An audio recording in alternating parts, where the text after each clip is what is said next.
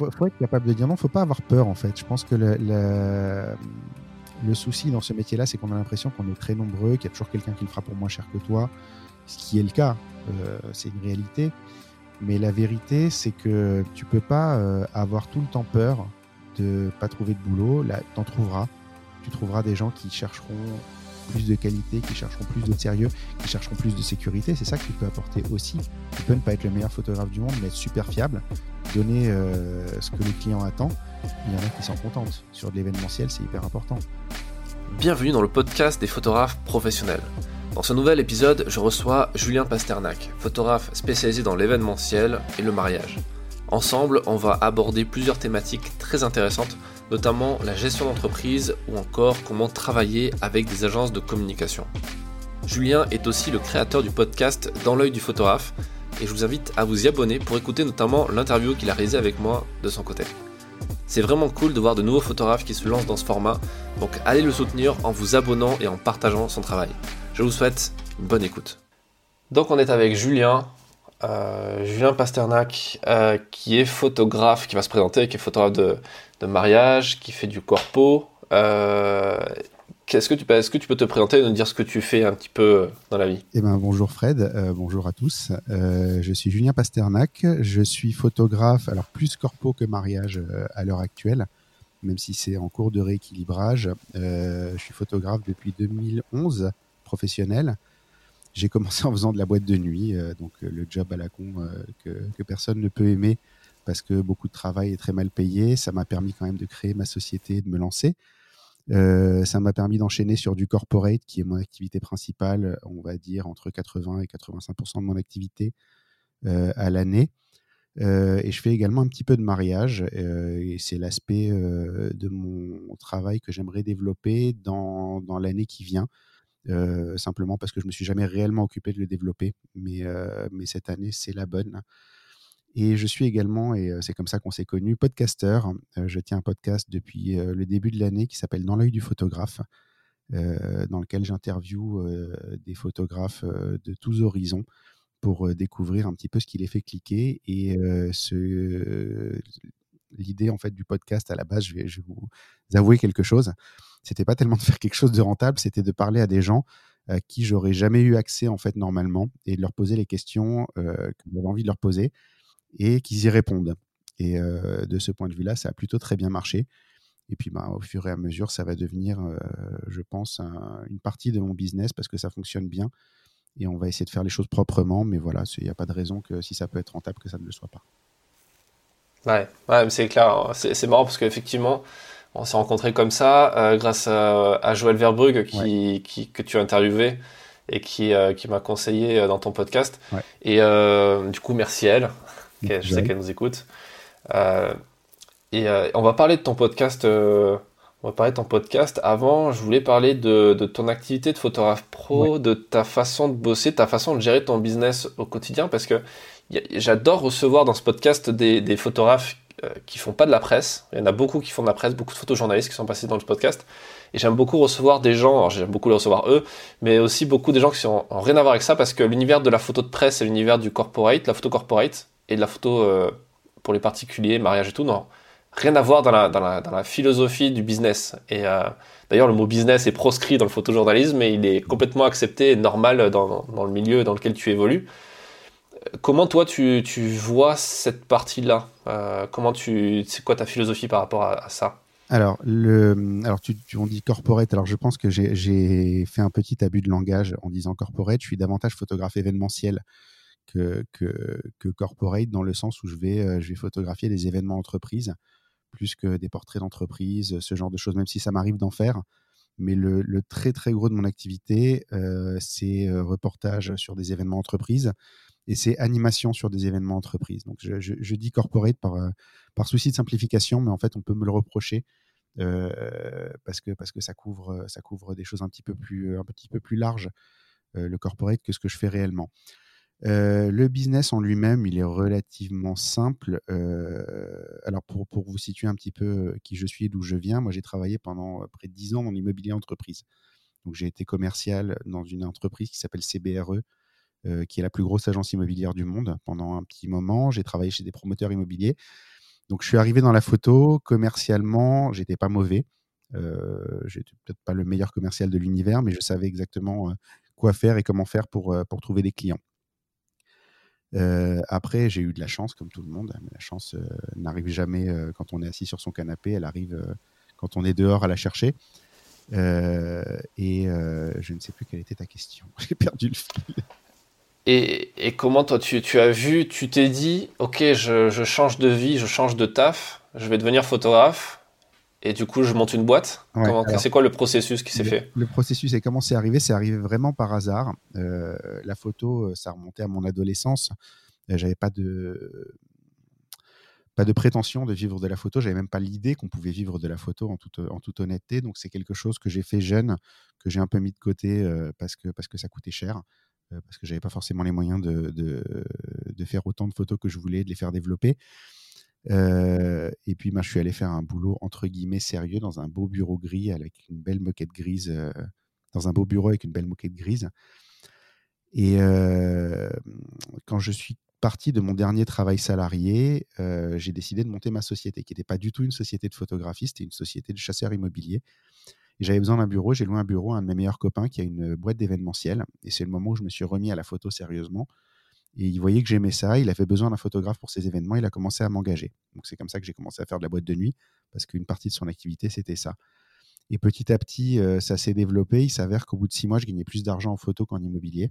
Euh, donc la question s'est pas vraiment posée euh, entre un métier que j'avais pas forcément choisi, que je faisais pour gagner ma vie, et un métier qui m'est tombé dessus mais que j'adorais et finalement, j'arrivais à gagner ma vie comme ça. Et bien poussé par ma femme. D'ailleurs, l'entourage est assez peu supporter de ce genre de, choses habituellement pour noter que ma femme m'a poussé vraiment dans la bonne direction. bah, je suis devenu photographe comme ça. Mmh. D'accord. Et tu, du coup, c'est qui tes clients? Alors, mes clients, c'est des agences d'événementiel à 80%. Euh, j'ai un petit peu de clients en direct, mais c'est un petit peu compliqué à gérer euh, dans le sens où quand tu as euh, trois ou quatre agences d'événementiel en client, c'est difficile d'en avoir plus en fait parce que les événements se chevauchent. la réalité, c'est que c'est comme les mariages, tu as des périodes, tu as des dates. Et c'est souvent le petit client en fait individuel qui pâtit de ça parce que ben, l'agence événementielle te ramène 20-30 événements dans l'année et lui, il en a un ou deux quand tu as de la chance. Et donc, c'est un peu compliqué, en fait, de garder des relations avec des clients isolés, en direct. Pour moi, en tout cas. après, ouais, si je prends les trois dernières années, le gros de mon chiffre d'affaires, c'est ces trois gros clients, ces trois grosses agences. D'accord. Et tu as, quoi comme forme, forme juridique pour ta boîte? C'est une SARL. Alors, c'est par la force des choses. En fait, j'ai reconverti l'agence immobilière en, société euh, dédiée à la photographie. Et le truc, c'est que les agences immobilières, tu n'as pas le droit d'être euh, en auto-entreprise. Donc, euh, j'aurais probablement, si j'avais démarré par la photo, fait une auto-entreprise, et puis ça, aurait, ça serait passé en SARL depuis, parce que j'ai passé tous les plafonds depuis longtemps. Mais c'est le hasard qui a fait que ça a démarré comme ça. D'accord, ok. Tu t'es pas renseigné sur le SAS Non, en fait, j'ai créé, j'ai pris un comptable qui n'était pas très bon d'ailleurs. Euh, j'ai changé très rapidement, mais je lui ai dit voilà, je veux créer une société. Il m'a fait des statuts. Alors, je suis pas euh, du genre à rechercher longtemps euh, des infos quand je fais quelque chose. je vais, je vais aller, soit je vais aller voir quelqu'un qui sait, soit je vais trouver la solution par moi-même et je vais lancer, je vais foncer en fait. La question va va pas se poser longtemps. On parlait du podcast tout à l'heure. Le podcast, un matin, j'ai dit tiens, je vais faire un podcast. J'ai appelé un pote. On a enregistré le premier épisode. Deux jours après, j'ai racheté une console dédiée pour ça. Et le podcast, il est né comme ça, en fait. C'était, j'avais pas la moindre idée. Si tu écoutes les premiers épisodes, le son est abominable. en fait, je, montais avec mes petits AirPods. Et je me suis pas rendu compte que ma voix est horriblement grave, en fait, à l'enregistrement et qu'il faut que je, je, baisse ce, ce, côté grave.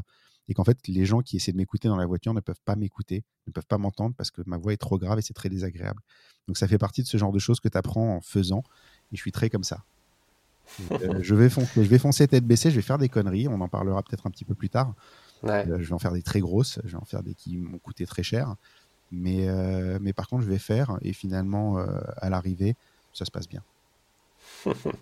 ouais, c'est marrant, on est un peu pareil par, rapport à ça. Si t'écoutes les dix premiers épisodes de mon podcast que j'ai tourné dans, pendant une seule semaine, où en fait j'avais prévu à la base de faire des vidéos et pas un échange podcast, j'avais pris du son que sur l'invité, et j'avais le son en fait de l'appareil photo qui filmait, donc euh, abominable parce que une salle vide et tout.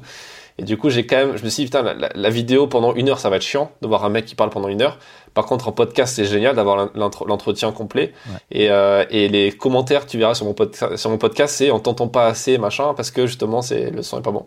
Mais c'est, si je m'étais dit, ok, c'est pas parfait, je le sors pas tout de suite, je l'aurais jamais sorti, j'aurais jamais fait de podcast et je serais jamais à quasiment 200 épisodes aujourd'hui, quoi. Donc c'est, il faut, il faut se lancer, il faut pas réfléchir parfois. Le, le fait est mieux que le parfait. Et, euh, les, conneries, tout le monde en fait en fait. Et euh, la plupart du temps, on les voit pas. La réalité, elle est là, c'est que moi, je fais plein de, choses euh, que j'entends. Je, te redis ces trucs-là. La réalité, c'est qu'il y a trois personnes qui me l'ont dit, que je l'ai noté, que voilà, c'était réglé. Et pas grand monde me l'a reproché finalement, parce que la plupart des gens écoutent aussi dans les mêmes conditions que moi. La réalité, c'est que moi, j'ai monté ça avec des AirPods, ça passe très bien. La plupart des gens écoutent avec des AirPods aussi. Donc, euh, voilà. Mais c'est des petites choses euh, qui n'ont pas euh, grand intérêt au final, à part pour toi, pour progresser, mais dont personne ne se rend compte en réalité. Mmh. Ouais. Ouais, mais c'est bien de rester à l'écoute aussi des gens pour ensuite ah progresser, mais pas attendre tout le temps la validation pour faire quelque chose. Quoi. Stagner, stagner en place, ça, ça, ne, ça, ne, mène jamais à rien. faut faire faut faire et ça, ça permet aussi euh, tu vois je, te disais il y a pas il y a pas longtemps ma femme a été très euh, très décisive en fait quand j'ai commencé la photo c'est elle qui m'a la première m'a fait dire euh, je suis photographe je n'osais pas le dire avant avant qu'elle me le dise et qu'elle me dise écoute c'est ton métier tu l'as choisi maintenant tu l'assumes quoi même elle qui a toujours été derrière moi et qui sait que je peux me lancer dans des projets complètement fous et avec peu d'espoir de réussite le jour où j'ai acheté le matériel pour le podcast, je peux dire qu'elle a fait la tête. Même elle, qui me soutient. Aujourd'hui, elle est à 100% derrière moi. Elle voit ce que ça, devient euh, et, ce que ça a le potentiel de devenir. Mais c'est vrai que à ce moment-là, euh, elle n'y croyait pas forcément. il fallait le faire, il fallait se lancer dedans, il fallait se lancer complètement euh, dans le vide pour, pour arriver à, à ce résultat-là. Et c'est, je pense que peu de gens peuvent comprendre ça, mais se lancer dans quelque chose où tu vas te mettre aux yeux du public, c'est extrêmement difficile. C'est vraiment, mais euh, tu, sais que tu peux être jugé. Au départ, tu penses que tu peux être jugé. La réalité, c'est qu'il y a peu de gens qui te jugent. Et qu'en général, ceux qui le font vocalement, c'est ceux qui te crachent dessus. Donc, euh, tu, verras que. Mais, euh, mais c'est très, très difficile de se jeter dans l'œil public en sachant que, ben, en, te demandant en fait si tu as une vraie légitimité à le faire. Mmh. Ouais. Oui, parce qu'en fait, les gens sont les. En fait, on est les premiers. On est le premier obstacle à nous-mêmes, en fait. On est les premiers à se dire non, mais c'est une mauvaise idée. On a peur de, de, du regard des autres, alors qu'en réalité, tu dis, les gens s'en foutent, en fait. Euh, et, c'est ça qui est le plus violent parfois. Après, quand tu comprends pourquoi les gens s'en foutent, c'est là que tu vois que c'est. Quand tu vois que ce que tu fais n'est pas regardé, c'est là que tu vois que la vraie violence, elle, est là, en fait. C'est que les gens n'en ont rien à foutre de ce que tu fais. Exactement. Et c'est à toi d'aller les convaincre et tout, machin. Au moment où ils se rendent compte que ce que tu fais, c'est pas si mal. Et que. Ou que tu trouves ton audience. Ouais. Tu commences à Parce avoir que tu, tu... t'adores et qui te regardent en disant putain, t'es bon. Euh. Et moi, moi j'ai reçu des messages hyper gentils de, de gens euh, que je respecte et que j'attendais pas forcément. Enfin, c'était très surprenant, tu vois. Et, euh, et, là, tu te poses la question, tu te dis, mais est-ce qu'ils ont vraiment idée, est-ce qu'ils croient vraiment que je sais ce que je fais? Au départ, tu te dis ça, tu, tu fais ça vraiment, tu navigues à vue, quoi. Et le podcast, c'était vraiment ça. Je naviguais à vue. C'est techniquement, je savais pas du tout ce que je faisais. Régler un micro, je savais pas ce que c'était.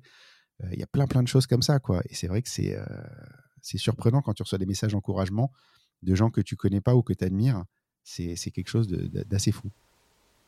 Et, et, en même temps, c'est c'est aussi déroutant parce que quand tu as des gens qui te disent que c'est bien, que toi tu vois les premiers résultats et que ça arrive très vite. Et le problème aussi, le problème qui est, qui est, le, qui est génial, mais qui est aussi la problématique, c'est qu'avec Internet, tu vois tout de suite les résultats de ce que tu fais. Tu as des likes, des machins, ou même si tu vends un truc, tu as des notifications PayPal qui s'enchaînent. Et là, tu peux très vite te dire toi-même, putain, je suis génial, je suis, je suis un génie. C'est alors qu'en fait, euh, t'es pas encore là, il faut se calmer. Et euh, comment toi tu fais pour gérer ce, curseur justement, pour pas non plus euh, tomber dans l'autre côté? La première chose, c'est que j'ai un, un, certain âge, j'ai pas un certain âge, j'ai 43 ans. Donc j'ai vécu pas mal de choses, j'ai vécu des succès, j'ai vécu des moments plus difficiles. je viens d'un monde, l'immobilier entreprise, où tu es payé à la commission. Donc les mois à, à, 40 000 euros et les mois à zéro, j'ai connu. Tu vois, c'est c'est, je, je, je, plaisante pas sur les amplitudes, c'est vraiment ça, euh, ce métier-là. Tu vas faire ton année sur deux mois. Vraiment, tu vas faire le salaire d'un, an sur deux mois. Euh, là, je grossis un petit peu le trait, mais voilà, tu peux faire des très très bons mois et tu peux faire des très très mauvais mois. Donc, ça me permet de garder un peu les pieds sur terre euh, par rapport à ça. Je sais par la, ma petite société de photos que le succès n'est pas linéaire. C'est pas un trait droit et rectiligne euh, qui monte, qui monte, qui monte, qui monte, qui monte. C'était à zéro pendant, pendant un temps. Et, euh, à un moment, en fait, euh, ça décolle. Et le podcast, c'est exactement ce qui s'est passé. Il y a les premiers épisodes, c'est concrètement les copains qui écoutent. Et encore, mais voilà, tu as, as, as, 20, 30 lectures le, les, les, la première semaine. Et tu es déjà content d'avoir 20, 30 lectures la première semaine. Et puis tout d'un coup, tu as 100 lectures. Et puis tout d'un coup, tu as 300 lectures. Et puis tout d'un coup, tu as 400 lectures par épisode. Et puis ça devient toutes les semaines, tu vois tous tes épisodes qui montent pendant un temps. Tu vois, tu n'as que le, dernier épisode qui monte et puis tous les autres, ils sont complètement oubliés. Et puis tu te rends compte que tous tes épisodes montent d'un coup. Tu as, un nouvel épisode qui sort et les gens, ils commencent à écouter tous ceux qui sont sortis avant et tu vois que tes mauvaises journées où tu faisais 5-10 lectures, bah, finalement, maintenant, c'est des journées à 50 lectures. Et tes bonnes journées où tu faisais 50 lectures, c'est des journées à 300 lectures. Et, ça monte petit à petit, mais par à coup. Et c'est mmh. ça, il faut, euh, ça, il faut être conscient aussi de ça. Et euh, un, des pièges, et ce que j'essaie de plus faire maintenant, c'est de regarder euh, les statistiques quotidiennes. Je regarde les stats mensuelles. Mmh. C'est c'est une façon aussi de relativiser parce qu'un mauvais jour, tu en auras toujours un. Un bon jour, tu en auras toujours un. Une semaine, c'est relativement lissé. Un mois, c'est méga lissé. Et, mais tu as une vraie vision de, de la direction de, de, ce que tu fais. Ouais. On peut faire un peu le même parallèle avec le chiffre d'affaires euh, en photo. Euh, j'ai l'impression aussi, quand tu fais ton bilan comptable une fois par an, tu te rends compte euh, de, la réalité de, ta, de, ton, de, ton, de ton taf. Quoi. Bah, je vais même te dire, d'ailleurs, c'est même très emmerdant parce qu'en termes de période, on sort du confinement. On a tous fait le point sur notre chiffre d'affaires de l'année dernière pour faire les demandes d'aide. moi, mon chiffre d'affaires de l'année dernière sur les trois mois du confinement, c'est 27 000 euros. Donc tu vois le, truc, c'est euh, pas loin du tiers de mon chiffre d'affaires de l'année. Donc c'est et je, te dis sur les trois mois, mais en réalité c'est sur deux des trois mois. Donc euh, c'est ça peut être très compliqué euh, à vivre ce genre de ce genre de choses au quotidien parce que c'est pareil, tu as des mois où tu n'as absolument aucun chiffre et tu as l'impression d'être d'être nul et tu as des mois où tu as un chiffre d'affaires dément et, euh, ça, tu, te, tu, te, sens pour le meilleur, mais en fait, ces mois, ils s'enchaînent les uns les autres. La seule manière de juger ton chiffre d'affaires en tant que photographe, c'est à l'année. C'est pas possible. Il faut le lisser, il faut lisser tes gains sur l'année, et du coup, il faut lisser ton salaire aussi sur l'année. Ce qui est euh, un peu difficile à faire parce que quand tu vois 10 000 rentrées, tu as l'impression que tu peux prendre beaucoup d'argent. Et quand tu vois zéro rentrée, tu as l'impression que tu peux sortir zéro, alors que la réalité, c'est que les 10 000, ils vont s'étaler sur deux ou trois mois. Quoi. Ouais. Ouais, c'est clair. en, presse, euh, c'est encore pire parce que quand tu es payé par un employeur, euh, tu fais une pige. On appelle ça une pige en fait. C'est tu... un peu comme si tu vendais une prestation, sauf que tu vends le reportage tout clé en main, puis la rédaction te fait un virement qui correspond à un salaire. Et en général, tu es payé euh, le mois d'après ou le mois encore d'après de la publication. C'est par exemple, tu as vendu ça à un, un mensuel qui, qui, va sortir ça dans 6 mois, tu seras payé dans pas avant 6 mois, peut-être même 7 ou 8. Quoi. Donc, c'est c'est assez, horrible. Quoi. Mais c'est le gros piège en plus de, de ça, c'est qu'en plus tu vois un mois où tu as bien travaillé, où tu as gagné beaucoup d'argent, tu vois pas que le mois d'après, en fait, ton boulot, il va découler de ce que tu fais à ce moment-là. Donc tu as gagné 10 000 balles, tu as gagné 15 000 balles le mois dernier, c'est super, tu es content, tu vois l'argent, tu te dis, bon, ben, c'est bon, je peux, je peux aller me faire un petit après-midi sinoche. Et en fait, le problème, c'est que le mois d'après, il dépend de l'après-midi là. Hum. ce que, ce que je veux dire, c'est qu'en fait, tu vas t'arrêter de bosser parce que tu as l'impression d'avoir bien gagné ta vie. Et du coup, ce qui va en pâtir, c'est le mois, le mois qui suit. Tu vas, te faire, tu vas te retrouver à zéro parce que tu n'auras pas fait le job d'aller chercher des clients, d'aller ouais. d'aller euh, développer quelque chose, de refaire ton site internet, de, de faire tes, mots-clés, de travailler un peu sur ton référencement.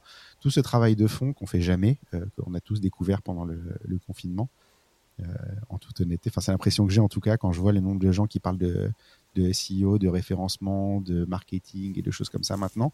on a eu trois mois pour apprendre tout ça. Et, et ce boulot-là, il faut le faire en fait. Mais c'est vrai qu'apprendre à lisser sur, sur une période donnée, c'est certainement une des, une des plus grandes qualités qu'on peut avoir quand on gère une entreprise, quelle qu'elle soit.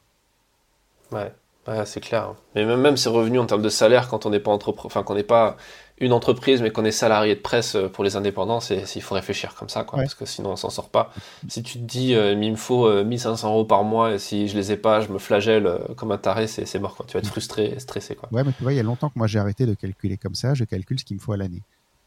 Dans l'année, il faut que je fasse un certain chiffre, et ce chiffre me permet de me verser un salaire. C'est aussi simple que ça. Si j'atteins pas ce chiffre, il y a un problème. Et, euh, et, voilà. Et après, euh, bah, c'est de pas dépenser tout stupidement parce qu'on a tous fait ça au départ. Oui, c'est la société qui paye. Ça passe en frais, c'est pas un souci. On est, on est tous, on est tous comme ça au démarrage. Tu achètes euh, quatre appareils photo par an parce qu'il y a des cinq nouveaux modèles qui sont sortis. Du coup, il faut les objectifs, il faut les flashs, il faut les machins, il faut les trucs. On a, on a tous fait ça, je pense. Et apprendre à être mesuré, à faire durer le matériel c'est aussi euh, une des plus grandes qualités qu'on puisse avoir. Ouais, c'est clair. Euh, parlons d'un truc, parce qu'on parle de chiffre d'affaires. Pour faire du chiffre d'affaires, il faut rentrer du, fric, donc il faut vendre des prestations. Euh, la question, j'ai l'impression que avoir dans, à force de regarder les groupes Facebook et, et lire les commentaires des gens, j'ai l'impression que la question que tout le monde se pose dans la photo, c'est euh, comment tu fixes ton tarif, quoi. C'est un truc que chaque fois les gens te disent, ouais, il y a un client, il veut que je bosse pour lui, tel jour, telle heure, machin, mais je sais pas combien je lui demande. Parce qu'il n'y a pas de grille tarifaire euh, unique euh, comme dans un supermarché ou quoi. Comment toi t'appréhendes ce problème? Alors, il y a une forme de grille tarifaire qui existe sous la forme d'un groupe créé par Éric Delamarre, euh, donc tous ceux qui cherchent un, conseil là-dessus, je ne peux que vous conseiller d'essayer d'adhérer à ce groupe-là qui s'appelle Devis Excel GPLA. L'immense mérite euh, bah, de donner des bases à ceux qui ne savent pas euh, comment facturer leur, leur prestat. Ce groupe, moi, je l'ai découvert assez récemment. Donc, j'ai pas commencé comme ça à, à, faire ma facturation. Ma facturation, j'ai simplement estimé un, un tarif horaire euh, qui aussi, selon les gens, entre, 120 et 150 euros de l'heure hors taxe. Voilà, je, suis parti sur cette base-là. De cette base-là, j'ai fait une forme de forfait euh, qui va être euh, pour une soirée d'à peu près 500 euros hors taxe. alors, sachant qu'une soirée, c'est 3 heures, de, heures de présence. Et après, selon les, les jobs que je peux avoir, ça va, être un petit peu différent. Mais globalement, une animation photo, je vais la vendre entre 1200 et 1600 euros, par exemple, selon, selon ce que le client demande.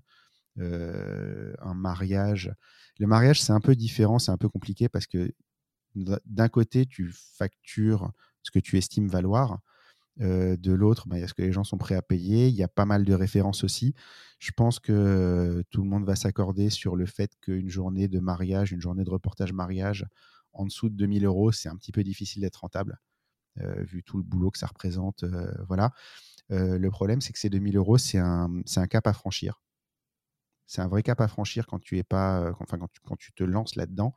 moi, perso, je suis à la petite pointe en dessous où j'ai un petit peu du mal à passer ce cap-là. mais voilà, j'essaye, j'essaye d'être dans ces eaux-là parce que le but reste de gagner ma vie, même si c'est super de, vivre de la photo et, et de faire. j'ai commencé par les boîtes, donc je sais ce que c'est que d'accepter tout et n'importe quoi pour bosser de la photo. Je pense que pendant un temps et quand on se lance, c'est important de tout faire sans se poser trop de questions. de toute façon, c'est pas des jobs qu'on prend à des mecs plus confirmés, ces jobs-là. c'est des trucs que un mec accepterait de faire contre de la bière, très sincèrement. moi, j'ai fait mes premières boîtes. Les mecs qui venaient me demander comment j'avais fait pour avoir le job, aller voir après le client qui était un de mes potes. Il me disait, le mec est venu me voir, il m'a dit, écoute, franchement, tu me fais les boissons gratuites, je fais les photos à la place du mec qui les fait, quoi. Tu vois, c'était c'était vraiment ça. Donc moi, j'étais payé, j'étais pas bien payé, mais j'étais payé.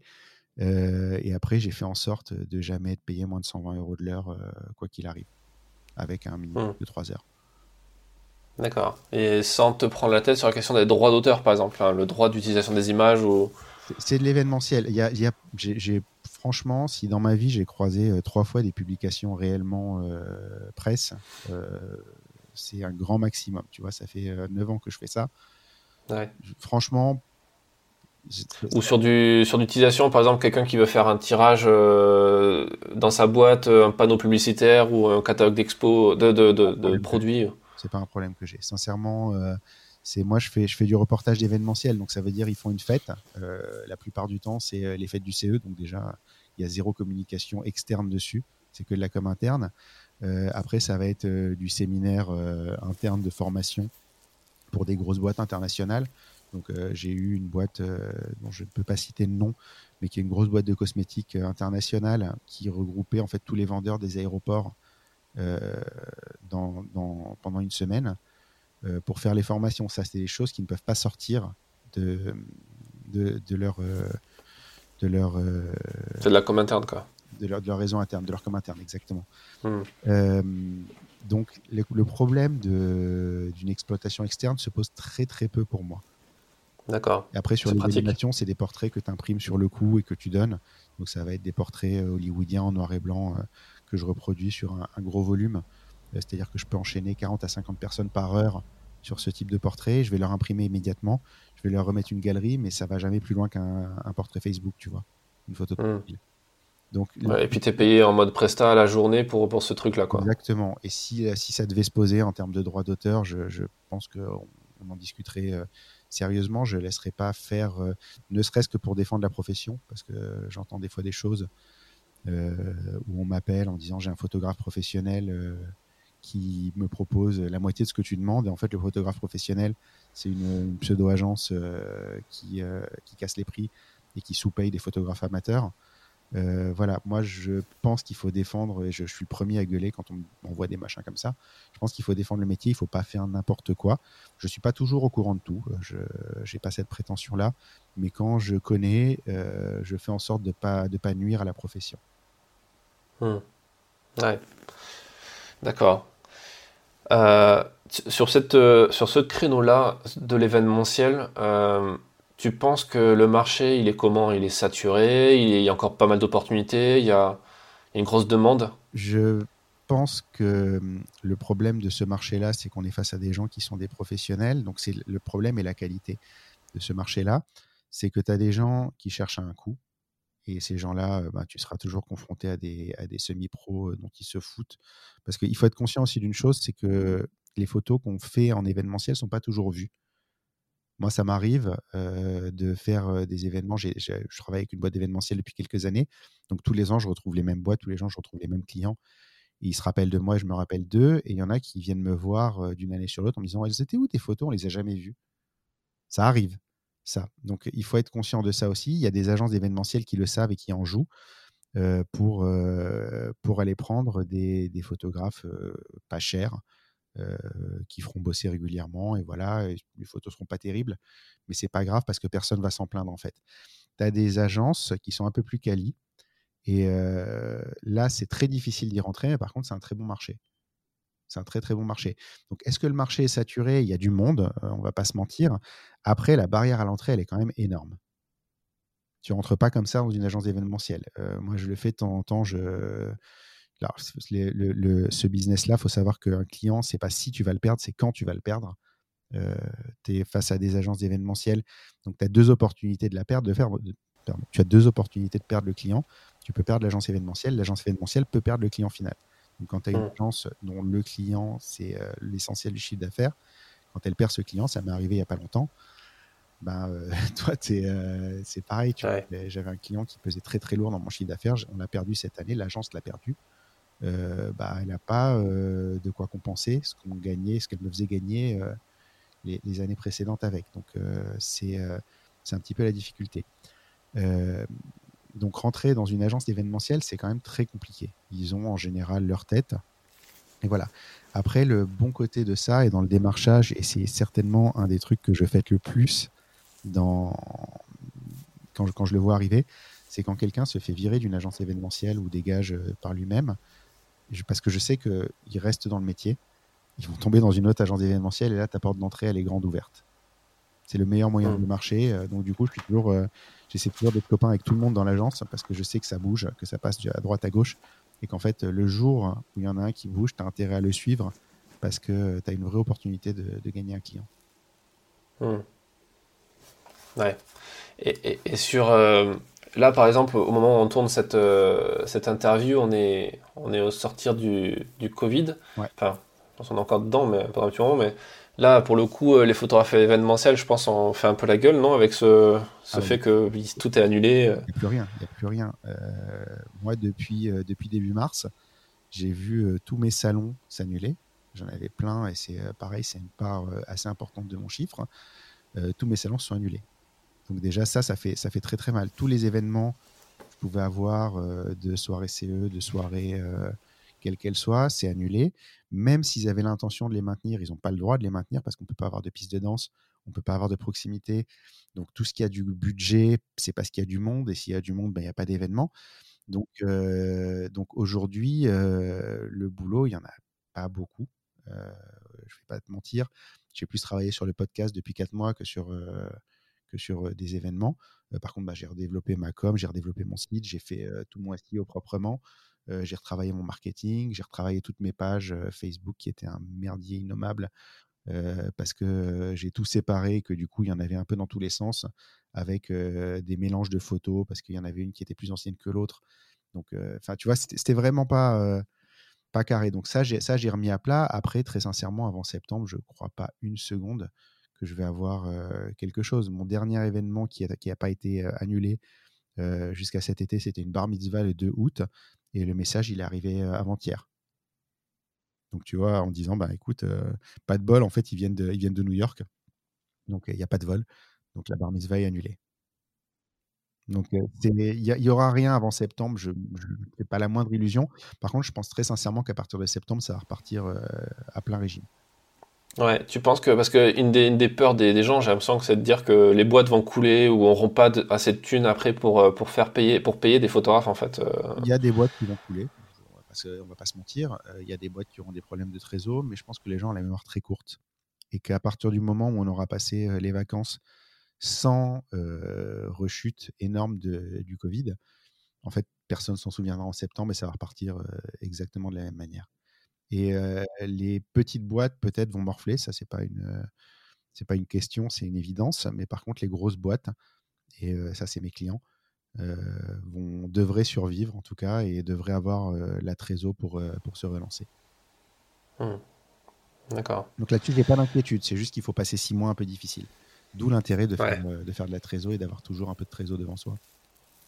Ouais, c'est clair, c'est clair. Mais le, le, c'est là où la vision de l'entrepreneur elle est importante aussi quoi sur la gestion euh, de son entreprise et de ses coûts et ouais. ah bah, pas, tout des questions, euh, hein. pas tout dépenser bêtement en fait. C'est euh, moi il y a plein de choses j'ai envie d'acheter enfin tu vois je suis je shoot en Fuji j'ai envie d'acheter le XT4 il est sorti c'est super et tout. Mon XT3 il a un an. Mais mmh. XT3 ils ont un an. Donc je vais pas racheter un appareil au bout d'un an parce qu'il est nouveau mais XT3 ils sont super. J'en suis très content. Bon bah c'est pas les derniers. Ok voilà. Mais euh, je pourrais euh, être un idiot et aller dépenser 4000 balles euh, dans deux appareils flambant neufs. Sauf qu'en fait, ben, ces 4000 balles, ils m'auraient manqué pendant la crise du Covid. Hmm. Parce que là, j'ai tenu parce que j'avais de la trésor. Ouais. Ouais. Non, mais c'est clair que c'est. Mais tout le monde, tout le monde fait pas ce cheminement-là et, c'est pas facile en même temps parce que le marketing des boîtes justement est très puissant pour, pour te, mais faut te, conseiller. En fait, en fait, je crois que la discussion la plus importante à avoir quand tu crées ta boîte, elle est avec ton comptable. Il faut que ton comptable il t'explique deux, trois choses, notamment les amortissements. Parce qu'au départ, moi, je ne savais pas ce que c'était un amortissement. J'avais déjà entendu le terme, mais personne ne m'avait expliqué ce que c'était. Et le jour où j'ai compris qu'en fait, si tu achetais, tu revendais sans arrêt des choses, euh, et ben, il fallait les ressortir de ta comptabilité. Euh, tu te rends compte que ben, tu crois que c'est cadeau, que tu n'as pas de, TVA, de machin, de truc. En fait, si la TVA, à ce moment-là, tu ne peux plus la récupérer. quoi. Et tu dois réintégrer. En fait, tu perds beaucoup d'argent. Tu as l'impression que non, euh, tu revends comme ça et tout. Tu perds énormément d'argent. Donc, il faut avoir cette discussion avec son comptable sur tous les aspects de ta société. Il faut comprendre ce que c'est que les impôts, combien tu payes de charges, euh, comment, comment ça fonctionne. Parce que sinon, euh, je sais que les, les, deux premières années de ma boîte, Je voulais pas me verser de salaire parce que j'avais peur de payer des impôts. Et je me disais, bon, ah, je vais trouver machin, truc, bidule. Et en fait, non, c'est complètement con parce que tu es obligé de te verser un salaire à un moment. Euh, voilà, il faut comprendre ça. Et en fait, tu crois que tu sais ce que c'est, tu sais pas ce que c'est tant que quelqu'un ne te l'a pas expliqué clairement. Donc, c'est hyper important de choper son comptable et de lui dire, vas-y, explique-moi comment ça marche, qu'est-ce que je peux faire, qu'est-ce que je peux pas faire. Et là, tu comprends en fait où est ton argent, où il va, à quoi il sert et pourquoi il faut en garder un peu. Et je peux te dire que moi, j'avais pas mal de trésors de côté au début de la crise. Et c'est merci les grèves parce qu'en fait, je pensais être mis en difficulté par les grèves parce que j'ai plein d'événements qui avaient, qui avaient sauté à cause des grèves avant le, la, crise du Covid. Et c'est pour ça que j'ai mis beaucoup d'argent de côté en fait. Mmh. Ça m'a sauvé. Euh, e-, exactement. Et je renvoie les auditeurs sur l'épisode que j'avais enregistré avec mon comptable, justement, avec Romain Courage, euh, qui est un très bon comptable à Toulouse, qui, explique justement dans une longue interview ce que c'est une SAS, comme, comment c'est ce que c'est l'amortissement, plein de trucs comme ça qui sont super intéressants. Euh, avant de, basculer sur ton podcast, tant qu'on est dedans dans la trésorerie, dans le chiffre d'affaires, dans le tarif, tout ça, il y a une question que je pose régulièrement sur ce podcast aux intervenants, c'est euh, quelle relation ils ont euh, à l'argent? Parce que c'est une question, qui est très tabou, euh, enfin tabou, qui est pas forcément super abordable en France et dans le milieu entrepreneurial, et encore moins dans le milieu photographe, photographique ou artistique, parce que l'argent c'est mal, que ça fait pas le bonheur, tout ça. toi, quelle vision tu as par rapport à, à ça? Alors, j'ai pas de vision particulière. Je vais te dire une chose qui est que ma vision de l'argent a un peu évolué par rapport à la crise du Covid, comme ma vision de la vie. Je pense qu'on a tous un peu remis en question pas mal de choses. j'ai la chance d'avoir une boîte qui tourne bien. Euh, pas donner de chiffres précis, mais bon, si vous avez écouté les chiffres que j'ai donnés avant, c'est pas compliqué de faire le calcul et d'avoir une idée de ce que, de ce que je gagne. Je, pour avoir discuté avec pas mal de photographes de leur chiffre d'affaires, je me rends compte que je gagne beaucoup d'argent par rapport à la moyenne des photographes. parce qu'il y en a beaucoup qui sont en auto-entreprise et qui dépassent pas les plafonds. Donc, donc voilà, c'est comme ça. Donc j'ai eu, tendance à, malgré ce que je dis, à dépenser quand même un petit peu d'argent par-ci par-là. Tu sais, achètes toujours une connerie à droite, une connerie à gauche. Tu as un flash qui sort, bon, c'est que 200 balles, tu l'achètes tu fais plein de restos parce que voilà, c'est des frais, machin. le confinement a eu ce grand mérite de me faire réaliser que je pouvais passer un mois sans dépenser un centime, à part ma facture de téléphone et encore, tu vois. mais vraiment, tu te rends compte en fait que la plupart des choses que tu achètes ne sont pas forcément ni utiles ni indispensables et que c'est possible en fait de pas, de pas, enfin que tu gaspilles beaucoup d'argent en réalité au quotidien après, j'ai pas de tabou par rapport à l'argent. je suis très content d'en gagner. Je suis très content de pouvoir payer mon appartement à Paris. je suis très content de pouvoir payer un vélo à ma gosse quand elle veut un vélo. voilà, j'ai pas de mmh, j'ai pas de problème avec l'argent. je dirais pas non à gagner un petit peu plus, mais mais voilà, c'est simplement, je sais que pendant longtemps j'ai eu un mauvais rapport à la gestion, dans le sens où je voulais l'ignorer. Je pensais que je pouvais l'ignorer. Et ce rapport-là m'a coûté un petit peu cher. Voilà, ce mauvais rapport-là m'a coûté un petit peu cher. mais mais faut pas faut pas avoir peur de l'argent, faut pas le traiter comme autre chose que ce que c'est, c'est-à-dire un outil pour pour vivre.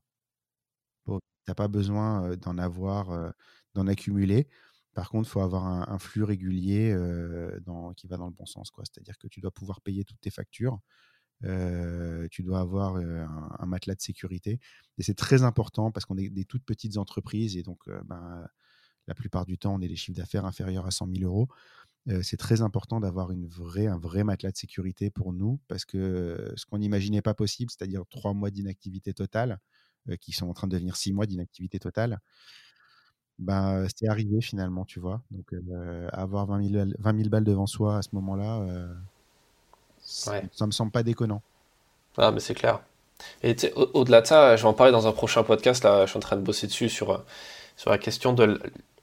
Le, je sais pas si ça te parle, Robert Kiyosaki, un, auteur américain, qui a, qui a beaucoup écrit. Personnel, euh, pendant, pendant un temps. Et, ouais, bah, en plus dans l'immobilier, c'est quand même un des ponts de l'immobilier. Donc, et, justement, lui explique de, dans, plusieurs de ses bouquins le, le fait qu'on on a une très faible éducation à l'argent dans nos sociétés. Mmh. Et en plus, en France, on est encore plus largué qu'aux États-Unis par rapport à ça. donc, c'est dire à quel point on part avec des points de retard. Et, mais aussi quand tu es indépendant, quand tu es photographe indépendant, tu as l'impression, et c'est pas qu'une impression, il faut faire 50 métiers différents, en plus que simplement être photographe. Tu dois être ton propre comptable, ton propre avocat, ton propre community manager, etc. etc. Et on a tendance à se dire, non mais c'est bon, je suis pas un commercial, je suis photographe, et je suis pas comptable, donc je suis photographe. et euh, es commercial et comptable avant d'être photographe, parce que sinon tu peux pas vivre. Hein. Ouais, c'est clair. Et, et ça, alors ça, ça me fait une très bonne transition sur ton podcast c'est un peu alambiqué, mais je pense que ça va, tu vas comprendre des trucs. C'est que toi, tu as fait le choix de, en plus de faire toutes ces activités-là et de le faire à fond, tu t'es dit, tiens, je vais me lancer aussi dans un format audio qui a rien à voir avec la photo, même si tu vas interviewer des photographes. Tu vas apprendre un nouveau taf, tu vas, tu vas faire, tu vas devenir ingénieur son, un G-son en plus de ton boulot de photographe, et tu vas aussi faire le choix que, qui qui est on est plusieurs maintenant à l'avoir fait sur, sur l'univers du podcast, d'aller interviewer des gens qui ont rien à voir en plus avec notre propre euh, secteur photographique. Pourquoi tu as fait ce choix? Alors, le podcast, je l'ai déjà dit, et euh, les gens qui écoutent euh, régulièrement le savent, moi, la radio, c'est un vieux rêve. C'est, je me revois jeune et enfant écouter Super Nana sur Skyrock quand j'étais petit. Je trouvais ça extraordinaire d'avoir un micro et de pouvoir donner son avis sur des choses et que les gens écoutent et trouvent ça intéressant. Donc la radio en soi, c'est un, un, très très vieux rêve de moi et je peux même c'est un peu ridicule, mais quand j'étais petit, j'avais ma mère avait acheté un petit enregistreur à cassette à l'époque. donc j'ai 43 ans, donc quand j'avais peut-être 6 ou 7 ans, c'était pas courant d'avoir des trucs comme ça. Ma mère avait acheté ça et je m'enregistrais sur des cassettes. Et je, je, je, faisais ma petite émission de radio que personne n'a jamais entendue, à part mes cousins peut-être, et encore, tu vois. Mais je veux dire, je le faisais. J'étais, j'étais tout petit. C'était vraiment, je passais des disques, je, faisais ce que j'entendais à la radio en fait. Donc c'est, c'est vraiment un, un, vrai kiff le fait d'avoir un micro devant, devant la bouche, d'avoir un casque sur les oreilles, d'avoir la console de mixage devant moi. Je trouve ça, mais vraiment, c'était un, c'était un vieux rêve. On peut aller encore un petit peu plus loin. Quand j'étais ado, j'habitais en province, je venais à Paris, j'allais voir Arthur et les Pirates, qui était une émission extraordinaire. Tous ceux qui connaissent Arthur par la télé, ne le jugez pas par la télé, jugez-le par la radio. Ce mec est un génie. C'était euh, sur Europe 2, non? C'est ça à l'époque? Europe 1 à l'époque. Europe 1 Europe 1. J'allais, à, j'allais à, Europe 1, il y avait le décor de pirates, c'était, euh, c'était juste une folie furieuse. quoi. Donc, si tu veux, euh, le podcast, c'est presque un caprice au départ. C'est un caprice, par contre, qui a, qui a eu un but au démarrage très précis. C'est que pendant très longtemps, en tant que photographe d'entreprise, j'ai été isolé. Et c'est pas une bonne manière de progresser, c'est-à-dire que tu es seul dans ton coin. À un moment, tes photos, tu les regardes plus. Quand tu commences, tu fais plein de photos, tu les regardes toutes en détail pour voir comment tu peux progresser. Passer un certain temps, tes photos, tu ne les regardes plus, jamais. Et du coup, tu progresses pas. Et il y a l'été dernier, je me suis, j'ai commencé à me dire qu'il fallait que je développe un peu plus sérieusement le côté mariage parce que je sentais arriver la perte d'un gros client en côté événementiel. Et j'ai fait une formation avec Fearless Photographers. Donc pour, pour développer le côté mariage, je me suis rendu compte qu'en fait, moi qui me considérais être un excellent photographe, bah, en fait, j'étais un bon photographe sans plus. En toute honnêteté, il hein, c'est faut être faut être lucide sur ça. La photo, c'est un des métiers où on peut se surévaluer le plus. On peut on peut considérer qu'on est un génie, alors qu'en fait, on n'est pas très très bon et qu'on fait plein d'erreurs à la con. Et à un moment, en fait, il faut quelqu'un qui a ce recul, cet œil, cette capacité à te juger, euh, qui te met un, gros coup de tatane euh, dans les fesses pour te faire avancer. C'est ce qui s'est passé pendant cette, euh, cette formation. Il te demande d'envoyer 150 photos de ce que tu as fait. Donc 150 photos, tu ne peux pas envoyer que des bonnes photos. Ça n'existe pas, enfin pas, pas à ce niveau-là, pas, pas au niveau où moi j'ai été. Donc forcément, tu envoies des photos pas terribles. Et donc, les photos qui les intéressent, c'est les photos pas terribles. Ils m'ont pas sorti mes bonnes photos en disant ça c'est bien. Ils m'ont sorti les photos qui allaient pas et où vraiment tu te fais mais fouetter devant, devant les 12 personnes qui font l'atelier avec toi et tu as honte. C'est pas fait pour te donner honte, mais moi, je me rappelle, ils m'ont sorti une de mes photos en me disant pourquoi tu as fait ça? Et j'ai regardé j'ai dit pourquoi, un, pourquoi j'ai fait ça, deux, pourquoi j'ai envoyé ça? Tu, mmh, tu te remets vachement en question dans, dans ce genre de, circonstances-là. Donc, je me suis rendu compte que je ne pouvais pas continuer à être isolé comme ça. Et dans le même temps, je me suis rendu compte que ben, la communauté des photographes de mariage, elle est extrêmement développée, que j'avais jamais fait l'effort de m'y intégrer. Donc, ben, j'ai commencé à essayer de rentrer dedans. C'est pas si simple que ça, mais j'ai eu la chance. J'ai fait quelques rencontres. J'aime pas dire intéressantes parce que ça sous-entend que j'ai fait ces rencontres-là et que je les ai exploitées. C'est pas vrai. C'était c'était des gens avec qui je me suis bien entendu et je me serais bien entendu de toute façon. Mais le, le hasard a fait que ben, c'est tombé pile à ce moment-là et que je me suis dit, il faut que je trouve un moyen, un, de faire plus de workshops, ce qui n'est pas évident vu mon emploi du temps, deux, de discuter avec ces gens-là pour comprendre ce qu'ils ont dans la tête et ce qui les fait progresser et du coup, moi, progresser avec, avec ces conversations-là. Donc, bah, la meilleure façon de faire, tu dois apporter une valeur aux gens. La valeur, c'était le podcast. C'est pas d'appeler. Enfin, tu vois, j'ai pris contact avec un photographe qui est extraordinaire qui s'appelle Renan Gégaden on aurait pu, j'aurais pu le contacter de, nulle part. Je ne sais pas s'il m'aurait répondu. Il m'aurait peut-être répondu parce qu'il est adorable, mais on n'aurait pas probablement pas eu la discussion qu'on a eue sans le podcast. Et, aujourd'hui, c'est devenu quelqu'un que j'apprécie vachement, tu vois, que j'apprécie beaucoup et qui est que j'admire aussi. Et une discussion avec lui et de le voir faire des photos. On est sorti faire une, petite balade en street photographie ensemble avec un groupe de potes qu'on fait régulièrement de le voir faire des images, j'ai compris des choses qui me manquent à moi. Je ne sais pas si c'est clair. Si, si, carrément. en plus, moi, je te comprends d'autant plus que bah, je, fais, ça aussi depuis, euh, depuis maintenant plus de deux ans. Et, et, c'est vrai que quand tu, discutes avec quelqu'un, qu'en plus tu l'enregistres, tu, tu, vois qu'il y a un micro, etc., et que tu poses des questions et que tu te mets à la place de quelqu'un qui aurait envie d'avoir ce savoir aussi, euh, ce qui est pas facile à faire des fois, parce que comme tu sais, toi, tu as avancé sur certains trucs, on est tous l'expert de quelqu'un, on est toujours plus l'expert de quelqu'un dans un domaine, des fois il faut être capable de redescendre et se dire, euh, moi je sais, mais le débutant ne sait pas, donc euh, je vais lui poser la question pour qu'il explique ce que ça veut dire. Et en faisant ça, tu te, moi ça m'arrive de temps en temps fréquemment de, de, de, de, me voir en fait l'extérieur, tu sais, un peu comme un truc transcendantal. Là, je me vois en train d'interviewer la personne et je me dis putain, c'est cool. J'ai l'impression d'être à l'école, mais dans un cours que tu aimes bien, tu sais, comme quand t'es gamin, que t'es devant ton cours d'histoire et que tu kiffes ça. Parce que tu, tu aimes juste la façon dont la personne elle parle et, et, tu te rends compte en plus de la valeur que la personne est en train d'apporter. Et tu te rends compte que c'est. Ouais, c'est comme si tu t'avais créé ta, ta, propre école et que tu.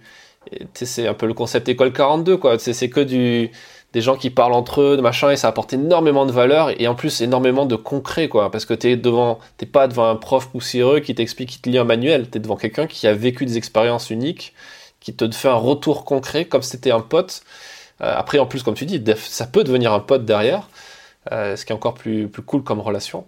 Donc ouais, je vois carrément ce que tu veux dire. C'est non, mais la, plupart, la plupart, c'est devenu des potes et ça te fait évoluer sur des choses que tu n'aurais pas soupçonné. Par exemple, j'ai tu, regardes les photographes de mariage, il y a beaucoup de, de awards et de choses comme ça. Et la plupart du temps, tout le monde regarde ça en disant ouais bon les awards, ça va, ça fait pas le bon photographe, truc et tout. Et donc bah moi je me suis retrouvé dans ce dans ce, milieu-là à commencer à regarder. J'avais pas gagné d'awards et du coup bah, j'avais ce regard un peu critique de oui tout le monde se bagarre pour gagner des awards, mais à quoi ça sert C'est vain et tout. Et à force de discuter avec des gens qui participaient sérieusement à ces concours-là, tu te dis, bon, bah, je vais le faire. Et en fait, je me suis rendu compte que effectivement, tu peux ne pas le prendre sérieusement et tu as raison, entre guillemets, de ne pas le prendre sérieusement parce que tu vas à, fond de ta logique et tu t'en fous et tu développes ton business sans les awards, ou tu peux le prendre très sérieusement et tu as raison aussi. Mais par contre, celui qui a tort, et moi j'ai longtemps été du côté de celui qui a tort, c'est celui qui est entre les deux, qui se dit je m'en fous, mais je l'ai fait quand même mais j'en fais un sur deux, mais j'en fais un sur dix parce que je m'en fous. Et je veux montrer. Maintenant, alors je vais pas te dire que je les fais tous parce que j'oublie encore d'en faire. Il y a des deadlines, il faut faire des sélections. C'est euh, beaucoup de travail. On s'en rend pas compte, mais c'est énormément de travail. Mais euh, autant que possible, je les fais. Et euh, un effet inattendu de, de ces concours, et c'est le concours de Julien Laurent-Georges, justement, The Exception Photographer, qui m'a fait prendre conscience de ça. La plupart des concours, tu as droit d'envoyer 7-8 photos gratuitement et tu peux en envoyer une quinzaine en payant. Donc la plupart du temps, tu envoies 7-8 photos parce que voilà, tu as déjà payé ton abonnement, que truc, machin. Et comme, comme Julien, c'est devenu un pote, bah, du coup, je veux soutenir le truc et je paye, je paye la participation. Et la participation, par contre, c'est 40 photos. 20 en couleur, 20 en noir et blanc. Il faut sortir 40 photos. Il faut les, faut les trouver. Et ça m'a forcé à rebosser sur mon portfolio, à ressortir des choses qui sont un peu anciennes. Là, je t'ai dit, il y a deux jours, j'ai un award qui est sorti sur The XP, justement. c'est une photo que j'avais jamais soumise avant. Là, je l'ai soumise parce qu'il fallait que je sorte 40 photos, dont 20 en noir et blanc, et c'est une photo en noir et blanc, tu vois. mais ça m'a forcé à regarder mon travail différemment, beaucoup plus en profondeur que ce que j'avais fait actuellement. Et ça m'a apporté quelque chose finalement. Award ou pas award, ça t'oblige à, faire un point sur toi-même. Mmh. Ouais. Ah, c'est clair. Mais c'est un, très bon, exercice. C'est marrant qu'on en parle là parce que juste avant qu'on tourne cette interview, on a au sein du collectif DR que, que, que j'ai créé il y a un an là, on a on a fait cet exercice là euh, parce qu'on va faire une exposition photo en collective et du coup il fallait choisir 20 photos au milieu de la de la cinquantaine de membres qui sont arrivés dans le collectif et du coup on a fait un jury avec des gens extérieurs pour essayer de, de noter de façon impartiale et et cohérente et apporter de la valeur aussi là-dedans. Et derrière, on a fait un retour très détaillé aux, membres pour leur dire voilà, ça on n'a pas pris parce que, parce que, ça on a pris parce que, et tu peux améliorer en faisant ça. Et c'est vrai que c'est très compliqué dans, quand tu es des deux côtés du, du truc, euh, mais c'est un exercice qui est terriblement intéressant parce que derrière, tu peux vachement progresser. quoi. C'est un vrai retour sur ce que tu fais. Et ouais. Mais quand tu es pris dans le boulot, en fait, tu as tendance à un peu oublier ça. Euh, et même ça devient machinal en fait. Euh, un, un, de mes gros soucis là-dessus, c'est que ma moyenne d'événements dans l'année, c'est entre 70 et 75. je crois même que j'ai eu des pointes au-delà de ça. Mais du coup, 75 événements dans l'année, est-ce que tu les regardes? Tu regardes plus tes photos? Moi, je regardais plus mes photos. Je faisais, je savais que ça passait. c'était pas, c'était, correct, hein, c'était bien. c'était, mais la plupart du temps, je regardais pas réellement ce que je faisais. Je les, je les, je les, je les retouche, je les envoie, je les range, j'y reviens plus. C'est un vrai défaut qu'on peut avoir. Et du coup, d'être obligé de me replonger dedans, bah, je peux te dire que ça me met une sacrée claque parce que je revois des choses que j'ai fait même dans le passé dont j'étais assez content. Et avec l'œil un peu plus visé, d'avoir fait des workshops où on m'a pointé des gros défauts, d'avoir fait des concours où j'ai dû réexaminer mes photos et tout, bah, il y a des choses que je referai plus, plus de la même manière. Mmh. Ouais. Ah, mais c'est clair. Non, mais comme tu dis, le curseur, il est, il est, c'est compliqué. dans, le podcast, il y a Olivier Folmy, je sais pas si tu connais, qui est, un photographe de voyage beaucoup, euh, qui a fait des, un, boulot énorme sur l'Himalaya et qui, qui, parlait justement de ça, du fait d'apprendre à gérer ses succès. Euh, au-delà de gérer ses erreurs.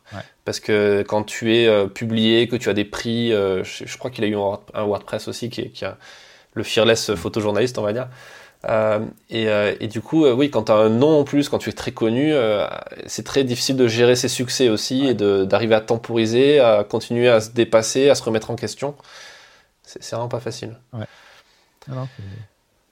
sur justement, en parlant de, de parlons de, de, revenant sur le podcast, tous les gens que tu as rencontrés jusqu'à maintenant, quel est peut-être euh, si tu devais en retenir qu'un seul, quel serait l'enseignement qui t'a le plus marqué, qui t'a fait déclencher comme ça un, petit truc en tête, en mode euh, quelque chose qu'on t'a dit et qui t'a fait réfléchir assez intensément? Le...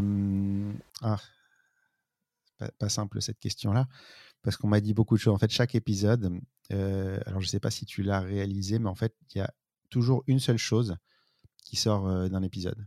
Les gens vont retenir une seule chose, tout le monde retient la même chose.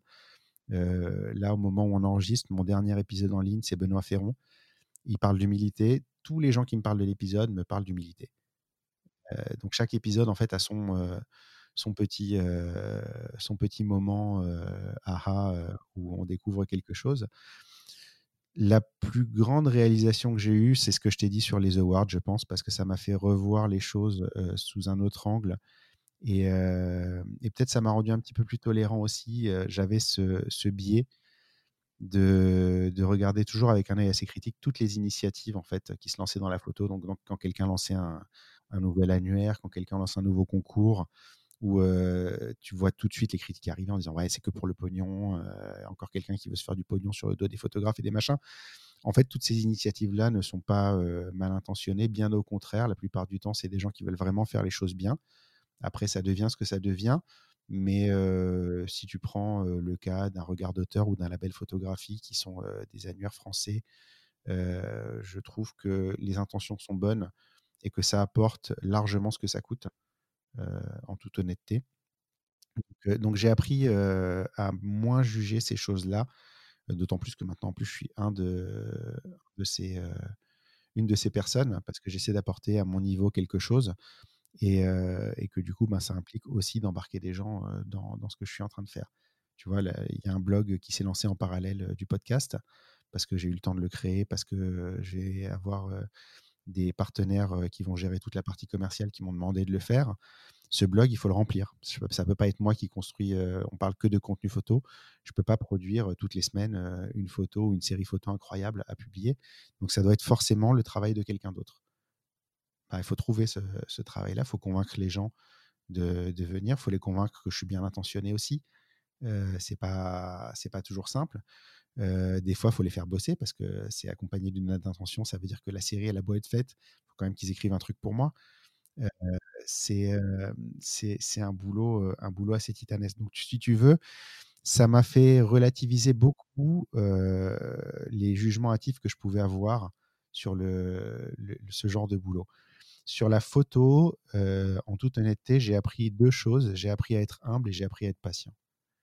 Parce que la plupart des bons, des grands photographes, alors je me suis retrouvé face à des gens type Julien Apruzès, type Malo, type Benoît Ferrand que je connaissais pas bien avant, mais que en fait je me suis retrouvé, on a enregistré à distance parce qu'il habite en Belgique, mais je me suis retrouvé comme je suis avec toi en ce moment face à ma webcam, face à lui il y a une espèce d'aura qui se dégage de Benoît.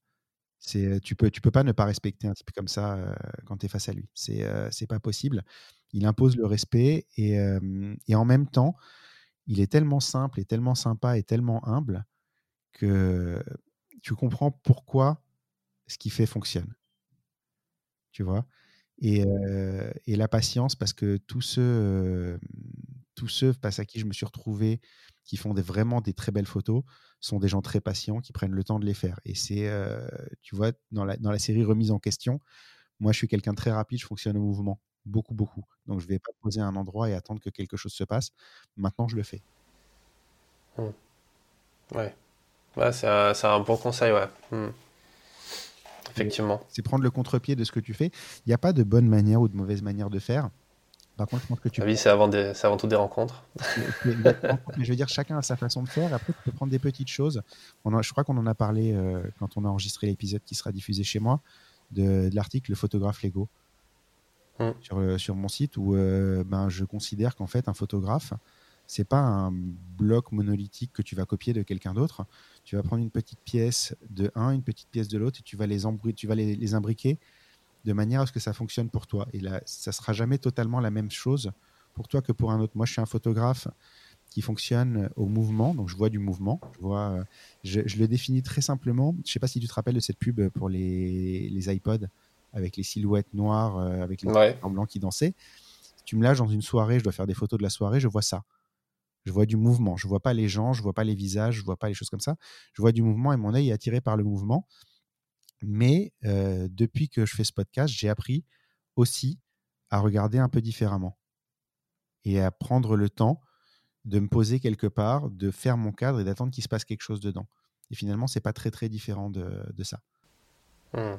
Et quelqu'un qui est et qui va attendre peut apprendre une chose de moi, c'est à photographier à l'oreille. C'est que des fois, tu as un son qui rythme ta scène et que si tu arrives à te caler sur ce son-là, tu auras une bien meilleure photo. Hmm. Ouais. Et euh, à, contrario, peut-être, qu'est-ce qui euh, dans quel est le, quel est l'échec que tu as fait qui t'a le plus marqué peut-être euh, quel, est l'échec que tu as subi dans, dans, ma carrière de photographe Ouais. Il y a, il y a, deux choses et elles sont collées l'une à l'autre. En fait, ces deux événements en même temps. C'est, ça doit être 2017, je crois. 2017 ou 2018. Je crois que c'est 2017. Euh, donc c'est euh, une de mes plus grosses années. C'est vraiment l'année où euh, mon business explose. faut savoir, alors pendant longtemps, j'ai continué les boîtes de nuit, j'avais pas réalisé à quel point ça m'handicapait dans le reste. Le jour où j'ai arrêté ça, mon business a vraiment, vraiment pris son envol et mon chiffre d'affaires a vraiment explosé. Et donc, ben, avec le nombre de jobs qui, qui augmente, ben, on commence à me demander des choses de plus en plus grosses. Et deux clients, à peu près à la même période, me délèguent la totalité de leur événement. C'est-à-dire que j'ai un salon, je gère des diffusions vidéo en live de conférences, et puis ils décident de me déléguer leurs photos. Donc, je ne peux pas tout faire moi-même. J'engage deux photographes. Et j'ai un client qui fait un événement extraordinaire qui privatise Beaubourg dont le restaurant Le Georges pour tous ses clients. Donc, tu imagines le budget du truc qui me dit bah, on voudrait faire photo et film. Et donc, euh, bah, on, va te, te laisser gérer. On a un monteur, mais on va te laisser gérer le, caméraman. Trouve-nous quelqu'un. Et donc, je recrute alors que j'avais jamais recruté personne avant. Et sur le salon, je recrute un photographe qui est une catastrophe, une vraie catastrophe. Et encore, ça s'est moins mal passé que ça aurait pu se passer parce qu'il a commencé à me dire Moi, je shoot en JPEG, je te file les photos. Et j'ai réalisé en cours d'événement qu'il ne savait pas régler une balance des blancs. Quoi. Donc, tu, vois, tu vois un peu le, niveau du gars. alors qu'il s'était super bien vendu. Hein. Franchement, il m'avait envoyé des photos nickel, truc. Mais en fait, c'était, il n'était pas à sa place à cet endroit-là et c'était pas, c'était pas, un job pour lui. Et malheureusement, ça, je l'ai payé très cher parce qu'il m'a rendu un travail absolument horrible. Et, et ça m'a coûté, ça m'a coûté deux événements que j'ai pris en charge intégralement pour le client, pour le rattraper. Et la deuxième, c'est que j'ai engagé des gens en qui j'avais confiance, qui m'ont envoyé un caméraman, une caméraman, qui était étudiante, avec qui ils avaient déjà vu ça et qui ça s'était très bien passé, mais en fait, c'était sur des événements où il la dirigeait beaucoup. Et moi, je l'ai lâchée toute seule dans, dans cet événement-là. Et elle m'a fait un boulot qui était franchement pas terrible. Alors, c'était pas 100% de sa faute dans le sens où ils ont voulu vraiment bien faire les choses. Ils lui ont donné une caméra qui était une Canon C, 100 il me semble, ou un truc comme ça. Donc, c'est un machin énorme, de, vraiment de pro et qu'en fait c'était une petite nana qui était très à l'aise avec un 5D qui pesait pas trop lourd et qui devait gérer une caméra qui pesait une tonne et qui avait pas les bras pour ça en fait. Donc tout son footage, tout, son je dire tout son footage, euh, tout, ce qu'elle a capté en fait euh, tremble parce qu'elle n'a pas la force physique de tenir cette caméra. Donc ces deux jobs-là, je les ai délégués à des personnes à qui j'aurais pas dû les déléguer. Ça a été une vraie leçon. Euh, ça m'a coûté, dans un cas, deux jobs qui n'étaient pas donnés que j'ai fait gratuitement pour compenser ce ratage. Et dans l'autre, ça m'a coûté carrément le client qui m'a plus jamais appelé, qui était un super client, qui m'a plus jamais appelé alors que j'avais beau faire tout ce que je pouvais pour, pour le rattraper. Je, l'ai relancé, j'ai dit je t'offre les deux prochaines prestats. Voilà, j'ai fait, j'ai fait tout ce que je pouvais humainement faire pour rattraper, mais je l'ai perdu. Ça, c'est mes deux plus gros échecs en, tant que, en tant que photographe professionnel, sachant qu'en plus, les deux, c'est le même mois, c'est même quasiment la même semaine. Donc, tu vois, c'est de grossir trop vite. et de. Alors, c'est ma qualité, c'est mon défaut, c'est que je fais les choses. mais parfois, ben, je les fais en me disant ça va bien se passer. Sauf que quand ça dépend pas de moi, à 100%, ça peut ne pas bien se passer. C'est moi, je, vais apprendre je vais apprendre et je vais faire en sorte que ça marche, mais quelqu'un qui est payé pour toi et qui sait que c'est toi le responsable de toute façon, fera peut-être pas l'effort de faire en sorte que ça fonctionne s'il voit que ça fonctionne pas. Ouais, ouais. Ah, c'est très intéressant. oui, c'est clair que quand tu grandis en tant qu'entrepreneur, tu es obligé d'apprendre de nouvelles compétences, et notamment le management et le recrutement, les RH et tout, qui sont c'est quand même pas forcément euh, si évident que ça. On, crache beaucoup sur les patrons et les, managers, mais. C'est hyper dur. tu prends une responsabilité monstrueuse. Tu sais que j'ai. Franchement, moi, je savais plus me foutre. Hein. Quand, quand j'ai vu le résultat, en plus, le, le, il, y a eu, il y a eu toute une histoire sur le deuxième cas avec la vidéo, mais il se trouve que le client, je ne peux pas raconter le, le, détail, mais le client est parti avec la carte mémoire. Donc ça veut dire que j'ai même pas pu contrôler ce qu'il euh, ce y avait sur, la carte mémoire. Il est parti avec directement, il m'a appelé, il m'a dit écoute, euh, il y a un petit problème. Et ce qui est d'autant plus rageant, c'est que moi, j'ai fait le reportage de ma vie sur ce, sur ce truc-là. C'était en plein Beaubourg, je t'ai fait un reportage. Ils n'étaient pas très nombreux, tous les plans sont propres. Je t'ai fait de la street photographie dans Beaubourg, un truc. Franchement, c'est un de ceux dont je suis le plus fier. Je peux malheureusement pas montrer ce genre de reportage parce que c'est des événements privés avec euh, des gens connus. Et, euh, et, voilà, mais franchement, c'est un de ceux dont je suis le plus fier. Donc il m'appelle en me disant écoute, les photos elles sont superbes, mais euh, la vidéo, il y a un problème. je lui dis mais comment ça, il y a un problème?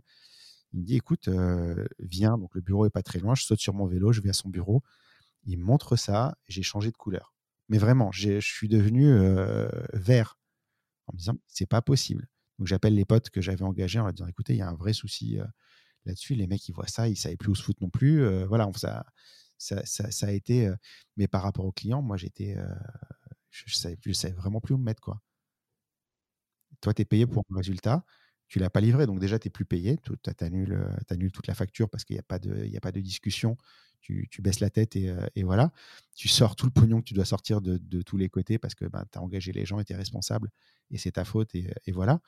Et derrière, ben, tu, rames pendant, pendant un an pour rattraper tout ça. quoi. Et ça marche pas toujours. Mais quand je te disais tout à l'heure, avant d'être photographe, tu es comptable, t'es commercial, t'es RH, t'es ci, t'es ça, ta boîte, elle peut pas tourner si t'es pas capable de faire ça. Alors après, c'est la leçon, euh, la leçon ultime pour moi. Hein. Maintenant, j'ai une équipe autour de moi. Euh, je sais qui j'appelle, pourquoi je l'appelle, je sais qui est bon dans quoi. Et, euh, quand je délègue, il n'y a pas de, il a plus de raté. Ouais. Il y a une petite leçon que j'ai appris qui est un peu le même, un peu le même genre aussi, c'est que maintenant quand je sous-traite du travail, euh, quand j'engage un graphiste ou un monteur ou quelqu'un qui pour faire un boulot avec moi dans une, en équipe, euh, quasiment systématiquement, sauf rare exception, je choisis des gens qui, sont, qui ont un business à côté, qui ont leur propre business en fait. Parce que je veux faire bosser des gens qui ont qui sont pas dans cette optique euh, juste salarial en fait, où tu fournis ton boulot et t'es payé à la fin de la journée sans réfléchir parce que j'ai rien quand t'es salarié, mais euh, je l'ai été aussi euh, peu, mais je l'ai été. Et mais mais pour moi c'est pas pareil en fait, tu vois. Si tu la responsabilité de, ce que tu rends, c'est impossible. C'est impossible. Pour eux, ils ont un mec qui est responsable au-dessus d'eux et quand tu les engages ces mecs-là, tu es le patron et tu es responsable. C'est pas leur problème. Ouais. Et même le simple fait de penser à plus, tu vois, penser à plus et se mettre à la place du client. Se mettre à la place du client quand tu es salarié, c'est très compliqué de le faire. Euh, si on t'a vraiment bourré le crâne pour t'apprendre à le faire dans une culture d'entreprise ultra, ultra forte, mais au final qui n'est même pas forcément très, très positive, mais euh, ouais, non, quand, es, quand tu montes ta boîte, que tu connais ses problématiques, que tu sais qu'il faut, qu'il faut sortir de l'argent, des frais et tout, euh, tu, fais, tu travailles pas pareil que, en étant salarié euh, traditionnel. Quoi. Je te le fais même différemment quand tu sais qu'il faut regarder ton client dans les yeux et dire c'est foiré. C'est grave, c'est grave parce que c'est des événements. Euh, euh, il avait, il avait à un moment le, photographe que j'ai envoyé, il avait un truc important à faire, c'était une conférence. Je l'envoie, je lui dis franchement, mais me rate pas ça. La conférence dure deux heures. C'est des remises de prix. Il faut des photos de tous les lauréats parce que c'est publié largement. Je l'envoie, je l'envoie là-bas parce que en fait, j'avais deux photographes. Il y en avait un qui était sur scène, qui recevait un prix, donc c'était forcément l'autre qui prenait les photos. Il est revenu de deux heures avec 45 photos. Il a pris une photo de chaque groupe. Voilà le, le niveau du truc, quoi.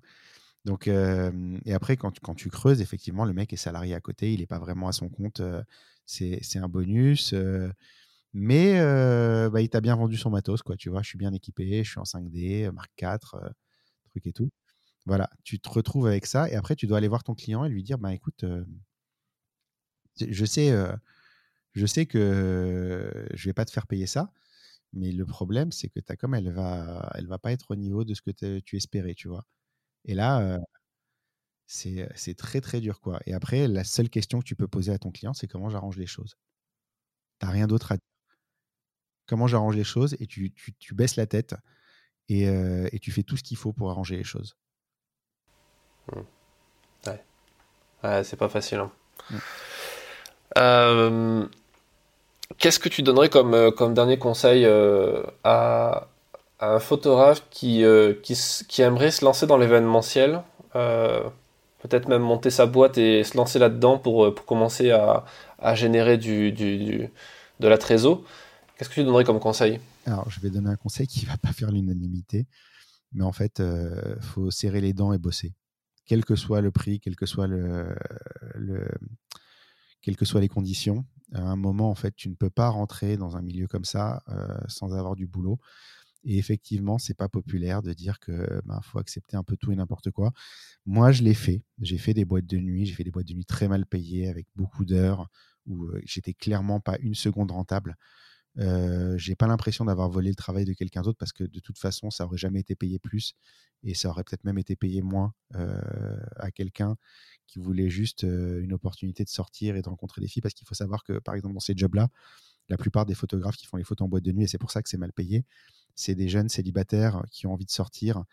quand tu es photographe, tu es le seul mec de la boîte qui est légitime à parler à tout le monde, donc tu peux aborder qui tu veux, la plus belle, la plus moche, tu peux. Donc, ils, veulent juste draguer des filles, boire de l'alcool et faire la fête gratos. Donc, voilà, tout le monde est prêt à le faire.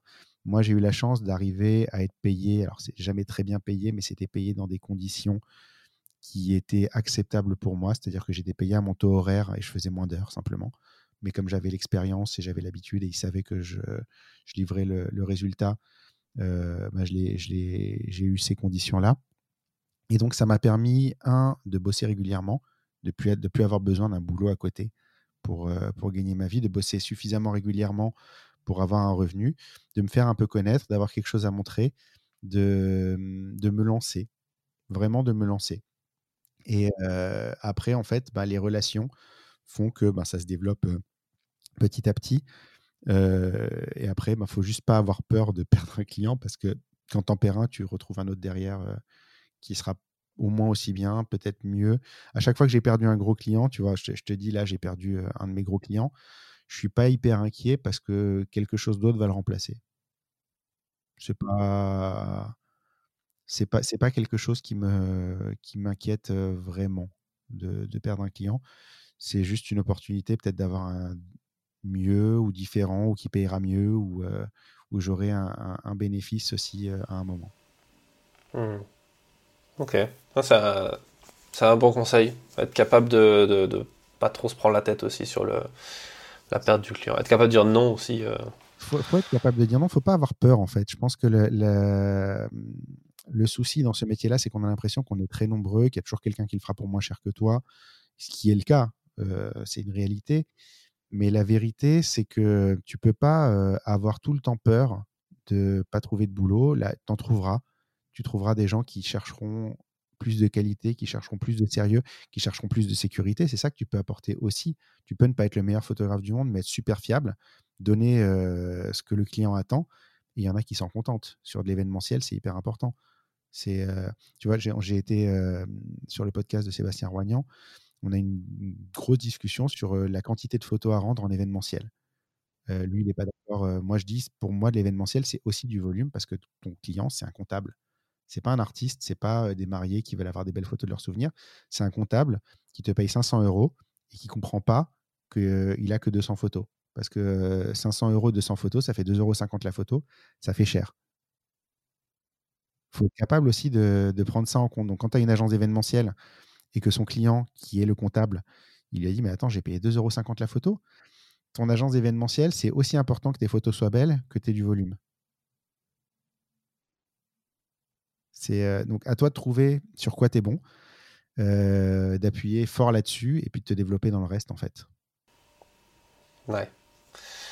Ok, bah écoute, merci beaucoup pour, euh, pour, pour ce partage, pour ce long échange. Et, et, moi, je retiens, je retiens enfin, j'aime beaucoup ton podcast. je retiens le, le, fait que tu, tu es.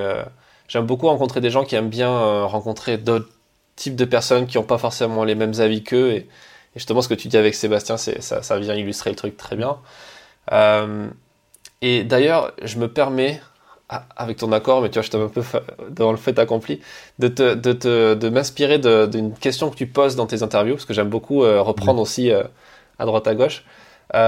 Tu demandes à chaque fois, tu finis ton podcast par demander à, à l'invité quel autre invité il pourrais recommander pour venir euh, dans ce podcast. Du coup, je vais te poser cette question. Qui tu me recommandes d'interviewer? Oula, euh, je vais pas faire des, que des heureux alors euh, là-dessus. Il y a plein de gens que je pourrais te recommander d'interviewer. Euh, ça peut être, tiens, je vais innover. Je vais pas te demander une personne, je vais t'en demander trois. Trois. Ouais. Alors, parce que je sais qu'ils sont intéressants et parce que c'est des profils très variés et parce que c'est mes amis et que je les adore je vais te conseiller d'interviewer Alexis Paoli. C'est trois qui sont passés dans, le, dans, le, dans, mon podcast. Je vais te conseiller d'interviewer Valérie Servant et je vais te conseiller d'interviewer Cyril Zexer. Parce que c'est trois profils très différents, mais très inspirants. En fait, c'est des, des, vrais amoureux de la photo. Et, et j'aime bien, j'aime bien ces profils-là. En fait, c'est des gens qui ont une vision de la photo très vivante et qui vont, ils sont, je pense qu'ils sont pas capables de séparer la photo de leur vie. Je pense que même à ce, niveau-là, on pourrait rajouter Ronan dans cette description-là. Mais tu auras des discussions qui seront à la fois photo et à la fois humaines. Et c'est vraiment, vraiment des beaux profils à recevoir dans un podcast. D'accord. Sébastien Ronan est déjà passé, ouais. Mais les, trois que tu as cités, non. ok, bah, c'est. Les cités, ils sont passés chez moi. Mais, mais franchement, je, te conseille, je te conseille quand même de les recevoir parce que c'est des profils très différents, et, mais ils ont, ce, ils ont ce côté humain que moi j'adore parce que le podcast, c'est bien la technique et tous les trucs comme ça, mais l'humanité, elle est hyper importante en fait dans, dans ce que moi, en tout cas, j'essaie de transmettre. Et ces trois-là, tu vas être vraiment servi. D'accord, ok. Je vais, je vais les contacter du coup. Écoute, merci encore pour, euh, pour ton temps. Et, euh, et euh, où est-ce que les gens peuvent te retrouver en dehors de ton podcast s'appelle Dans l'œil du photographe? Alors, le podcast, c'est www.dlodp.fr. c'est le raccourci. La réalité, c'est dans l'œil du photographe.com, mais c'est la façon de, le trouver le plus facile. mon site photo mariage, c'est julienpasternac.com, donc AK à la fin de Pasternak, il n'y a pas de C. Euh, mon site euh, côté événementiel, c'est julienpasternac.fr. Euh, et voilà, vous pouvez trouver assez facilement. Vous avez tous les liens vers tout ce qui peut être intéressant dedans, dont le blog, les blogs que j'anime qui sont très fournis. Et on parle de minimalisme. De... D'ailleurs, on, a, parlé de minimalisme dans ton interview de mon côté. exact, exact. c'est une thématique qui m'intéresse beaucoup. Pareil, c'est la, la, même chose. On parle de minimalisme, on parle d'iPad, de travailler sur iPad. Euh, donc, voilà, si ce genre de thème vous intéresse, euh, venez me dire un petit bonjour. Vous serez les bienvenus. Super, eh, merci beaucoup et, euh, et, à très vite du coup sur ton podcast. Merci pour votre écoute. J'espère que cet épisode vous a plu. Si c'est le cas, abonnez-vous et partagez-le autour de vous. Je vous donne rendez-vous demain pour un nouvel épisode du podcast.